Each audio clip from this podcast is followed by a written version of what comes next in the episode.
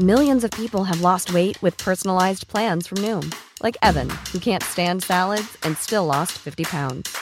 Salads, generally, for most people, are the easy button, right? For me, that wasn't an option. I never really was a salad guy. That's just not who I am. But Noom worked for me. Get your personalized plan today at Noom.com. Real Noom user compensated to provide their story. In four weeks, the typical Noom user can expect to lose one to two pounds per week. Individual results may vary.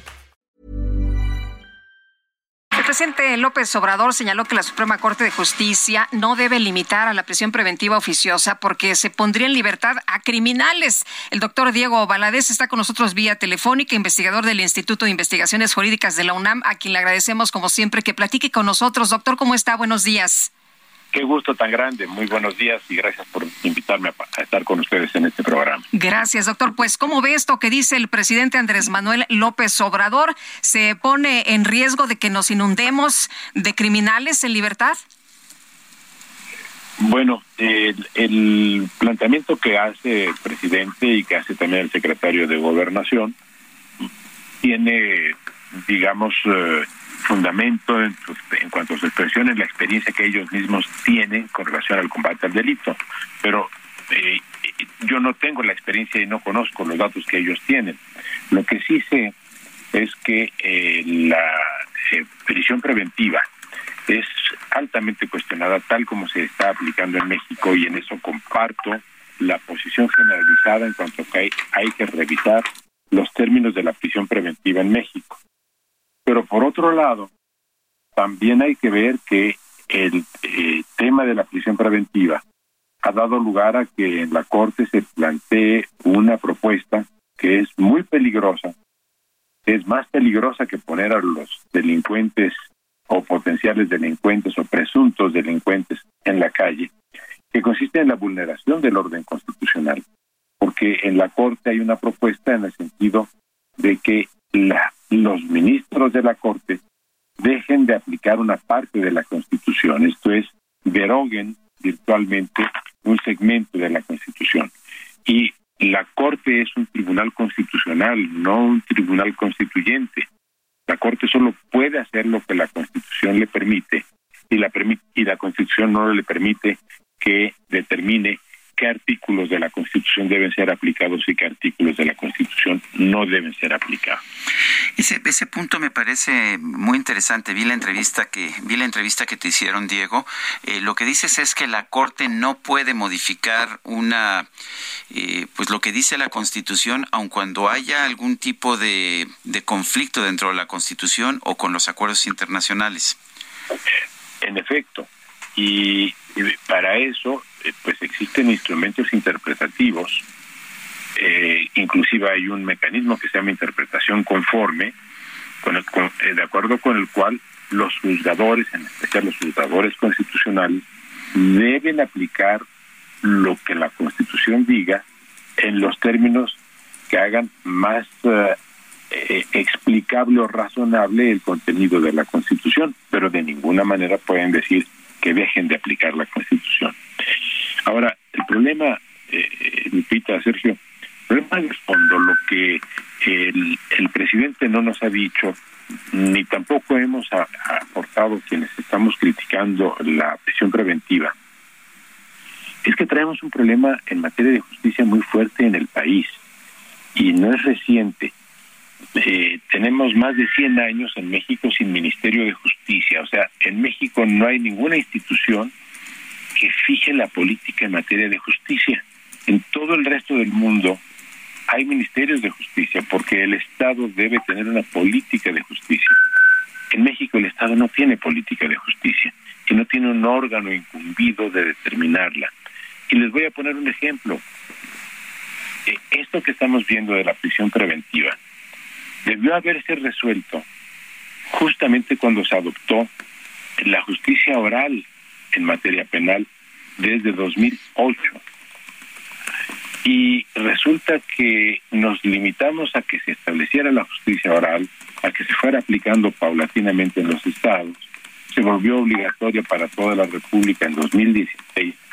Estamos en 2022 y todavía no hemos hecho una evaluación de los efectos de la justicia penal oral.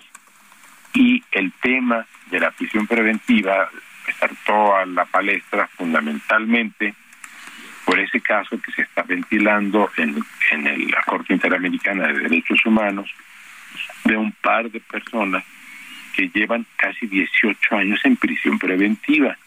Entonces nos tenemos que preguntar, si hay quien lleva 18 años en prisión preventiva y tenemos 14 años eh, con juicios orales, pues ¿qué está pasando con los juicios orales?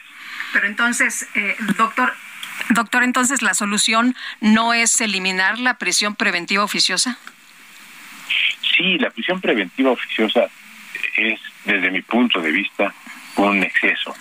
Eh, y, y, más que lo que aparezca en la Constitución, nuestra Constitución, ya parece más un código constitucional que una constitución. No, no sé cuántas constituciones establezcan eh, la prisión preventiva, pero deben ser muy pocas. Las constituciones existen para regular otro tipo de procesos, en general procesos de poder y relaciones entre gobernado y gobernantes, pero no para establecer las minucias de los juicios penales, como lo como sucede en México. Eh, sí, no, no, yo, yo, no quería interrumpirte. ¿Quieres terminar tu, tu idea? Eh, sí, sí, yo considero que el tema de la prisión preventiva oficiosa debe salir de la Constitución y debe regularse como se hace en todas partes.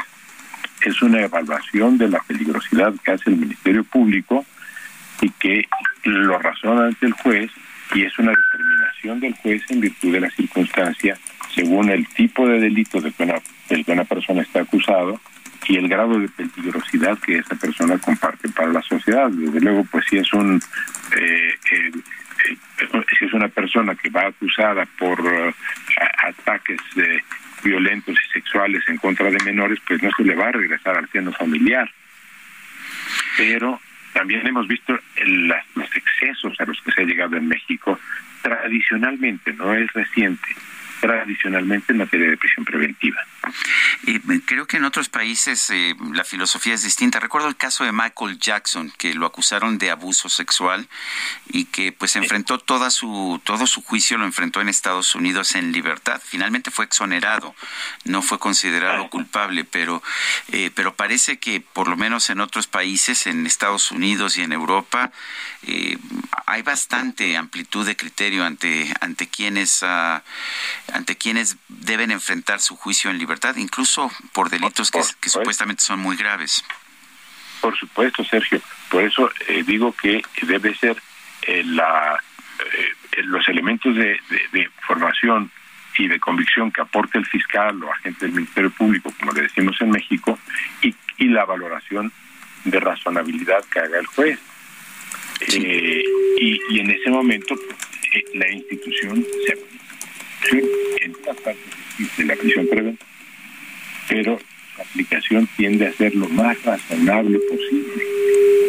Eh, casos de abuso, en todas partes, en todas partes, pero, pero en México, al tener un sistema automático y en la Constitución, evidentemente se generan distorsiones colosales, como tú mismo lo has eh, eh, denunciado y yo he estado de acuerdo. Eh, doctor, entonces, ¿cómo, ¿cómo le podría entrar, cómo le puede entrar la Suprema Corte? ¿Pasarle la bola al Congreso? E, esa es mi impresión, Lupita, y que este debate sirva para que vayamos al fondo y para que digamos cuál es la política de justicia que sigue el Estado mexicano y veremos que no hay ninguna y no la ha habido por décadas y que revisemos los resultados de la justicia penal oral. Hay que, si hay que corregir, eh, pues tendrá, tendremos que hacerlo. De hecho, la Constitución establece que nadie podrá estar privado de su libertad con motivo de la prisión preventiva por más de dos años en ningún caso. Y se dan muchos casos en los que se excede el plazo constitucional. De manera que ojalá que este tema sirva como sirvió en su momento el de Dreyfus, por decir algo, para que se ponga en juicio la justicia mexicana al completo. Eh, Diego, tú fuiste ministro de la Suprema Corte de Justicia. ¿Qué votarías si, si tuvieras este caso eh, de determinar la constitucionalidad de la prisión preventiva oficiosa?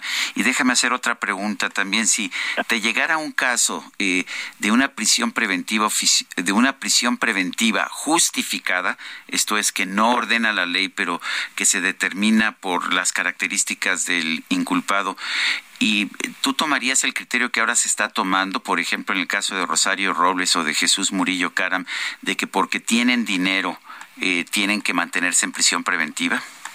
De ninguna manera, me parece que son excesos, eh, Sergio, y para eso existen elementos, por eso se quitan los pasaportes y a nadie dejan entrar a una aerolínea, a un vuelo internacional si no lleva pasaporte y para eso existen los brazaletes electrónicos que no existían hace, no sé, 20 o 30 años, de manera que se puede saber si una persona eh, está en el comedor de su casa o está en el cine de la esquina. Eh, de manera que eh, existen elementos técnicos y jurídicos para evitar que una persona se juzgue por mucho dinero y poder que tenga. De manera que son argumentos, desde mi punto de vista, absolutamente inaplicables, improcedentes. ¿Y, y, qué votaría? Sí. Mira, Sergio, ¿qué nos dice la Constitución? Que para invalidar una ley contraria a la Constitución se requieren como mínimo ocho votos de los once. Pero la Constitución declara ocho votos, se requieren ocho votos para invalidar una ley.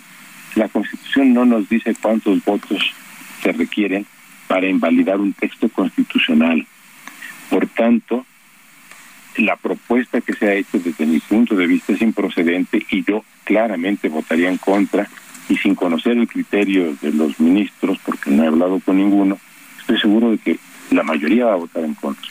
No pueden votar a favor porque no pueden desconocer la constitución que ellos mismos deben defender.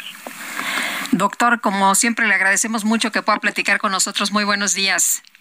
Muchas gracias. Eh, saludos, Lupita. Gracias, igualmente es Diego Valadez, investigador del Instituto de Investigaciones Jurídicas de la UNAM. Even when we're on a budget, we still deserve nice things. Quince is a place to scoop up stunning high-end goods for 50 to 80% less than similar brands. They have buttery soft cashmere sweaters starting at $50, luxurious Italian leather bags, and so much more. Plus, Quince only works with factories that use safe, ethical, and responsible manufacturing. Get the high-end goods you'll love without the high price tag with Quince. Go to quince.com/style for free shipping and 365-day returns.